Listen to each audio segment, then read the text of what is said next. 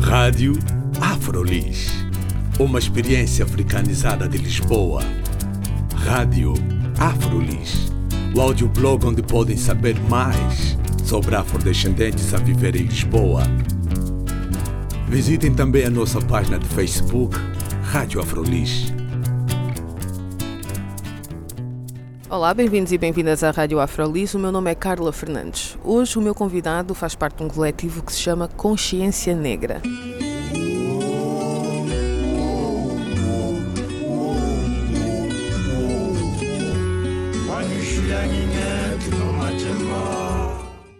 José Pereira, o que é que tu fazes dentro do coletivo Consciência Negra?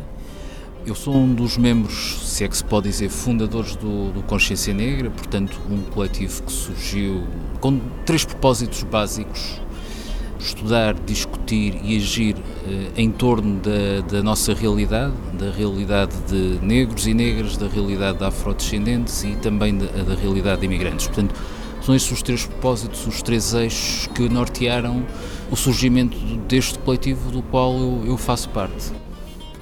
Quando é que vocês iniciaram eh, as vossas atividades?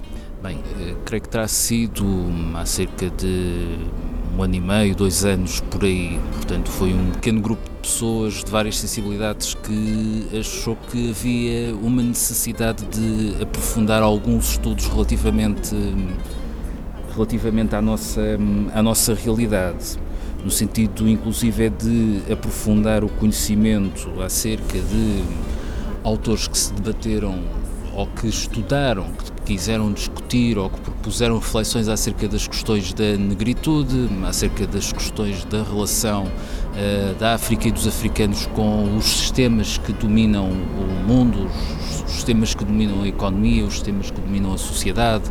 Uh, lançar um olhar inclusive acerca das questões relacionadas com o género, as questões do, do, do, do, feminismo, as questões da opressão machista e por aí fora.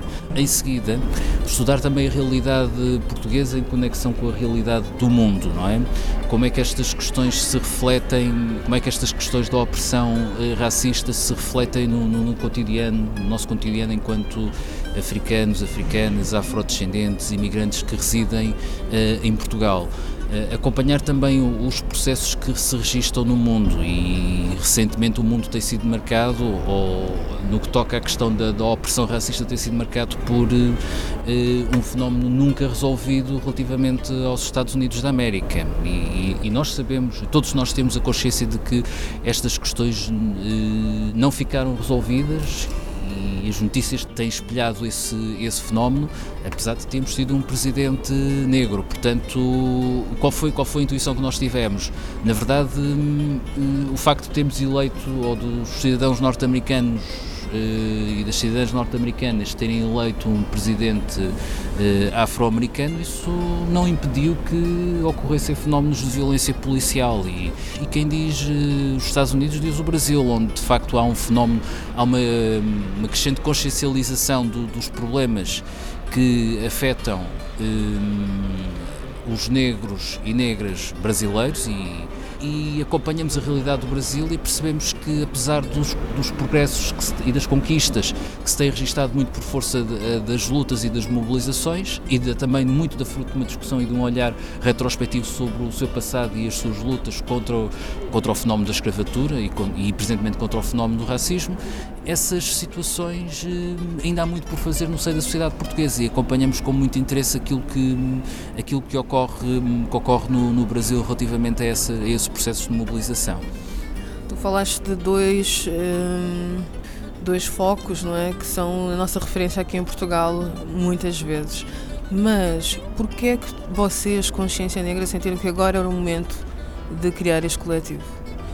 Tu, tu, já estás em Portugal há bastante tempo, provavelmente até nasceste aqui. Fica, exatamente. Uh, já Porquê é que este era o momento? Porque, ok, nós sabemos que há muitos coletivos que, que se debruçam relativamente às questões do racismo e da negritude em Portugal. Contudo, a nossa proposta de análise, e embora nós nós eh, procuremos na nossa, nas nossas atividades, nas nossas reflexões, eh, refletir várias sensibilidades. Eh, nós procuramos eh, explicar as questões do racismo por uma questão de, eh, de classe, por assim dizer. Ou seja, nós entendemos que há uma classe que domina os negócios do mundo, que é detentora da esmagadora maioria da riqueza e que é infimamente e que é ultra minoritária e essa classe dominante produz um dispositivo ideológico, ou produz vários dispositivos ideológicos, entre os quais se inclui a questão do racismo. E quem diz racismo diz, por exemplo, a opressão sobre a mulher, o machismo, diz, por exemplo, a opressão relativamente às pessoas que têm uma orientação sexual que não é, é comumente aceito como minoritária. Refiro-me neste caso específico à fobia, à, à LGBTfobia. Portanto, são todos dispositivos que são produzidos por um sistema engendrado pela classe dominante e que depois justificam a divisão uh, daqueles que sofrem que são na verdade os que vivem pior e que são divididos. E por força de por força de todos esses dispositivos de ideias, de preconceitos, de atitudes, de atitudes que excluem, são colocados em guerra uns contra os outros e, portanto, a proposta do nosso coletivo, ou seja, nós achamos que o florescimento, o auge das, ou o surgimento das ideias racistas dá-se quando quando na verdade o sistema que nós conhecemos do domínio de uma classe, digamos, do 1% sobre os 99%, se consuma. E é a partir desse momento que as ideias racistas, não estou a falar das atitudes, mas da ideologia racista, é a partir desse momento que, que essas ideias racistas se corporizam e se tornam um, um dispositivo efetivo de domínio, ou uma das ferramentas desse domínio. Há muitas outras, mas essa será, será uma delas. Vocês têm uma proposta específica que vocês vão discutir agora no dia 3 de dezembro, no próximo sábado, ah, e eu gostava que tu falasse um pouco sobre essa proposta e também lançasse o convite às pessoas que pudessem estar interessadas em participar. Nós estamos a promover uma, uma reunião que pretende agregar eh, muitas pessoas, ou pretende, eh, neste caso, agregar o máximo, o maior número de pessoas que estejam interessadas em participar, podem inclusive, é, o apelo também é que participem, por exemplo, pessoas de outros coletivos, de outras entidades, no sentido de discutirmos o que podemos fazer, no sentido de nos mobilizarmos. A, a proposta do Consciência Negra para essa campanha comum será precisamente uh, a questão relacionada com uma alteração uh, à, lei da, à lei da nacionalidade. Ora bem, o, nós sabemos que isto não é uma proposta nova. Já, por exemplo, gostaria de referir, por exemplo, que o grupo do Teatro do Oprimido tem feito várias eh, apresentações em que o foco é precisamente a necessidade de alterarmos a lei da nacionalidade, ou neste caso alterarmos o governo, eh, a Assembleia da República, neste caso, alterar, alterar a, a lei da nacionalidade. Eh, e nós, aqui a nossa proposta é percebermos uh, e chegarmos a um acordo acerca do que é que podemos fazer em comum no sentido de impulsionar uh, essa proposta. Há muitas situações que estão naquilo que eu chamo uma zona cinzenta. E depois há as situações indignas, certo? Por exemplo, um, ehm, para já, o processo de obtenção da nacionalidade implica um dispêndio um, ehm, de valores que, pode, que, no nosso entender, não estão acessíveis a todas as bolsas, não é? Muitas das pessoas que estão nesta situação de querer a nacionalidade portuguesa estão em trabalhos precários, uh, vivem situações económicas difíceis. Logo, uh, nós achamos que isto, até a barreira financeira, é um obstáculo à obtenção da nacionalidade nos termos em que a lei está obtida. E depois há aqui uma questão um, nós estamos a pedir a pessoas que têm uma prática recorrente de falar e escrever o português de se submeterem a uma prova para provarem que estão aptas a obter a nacionalidade.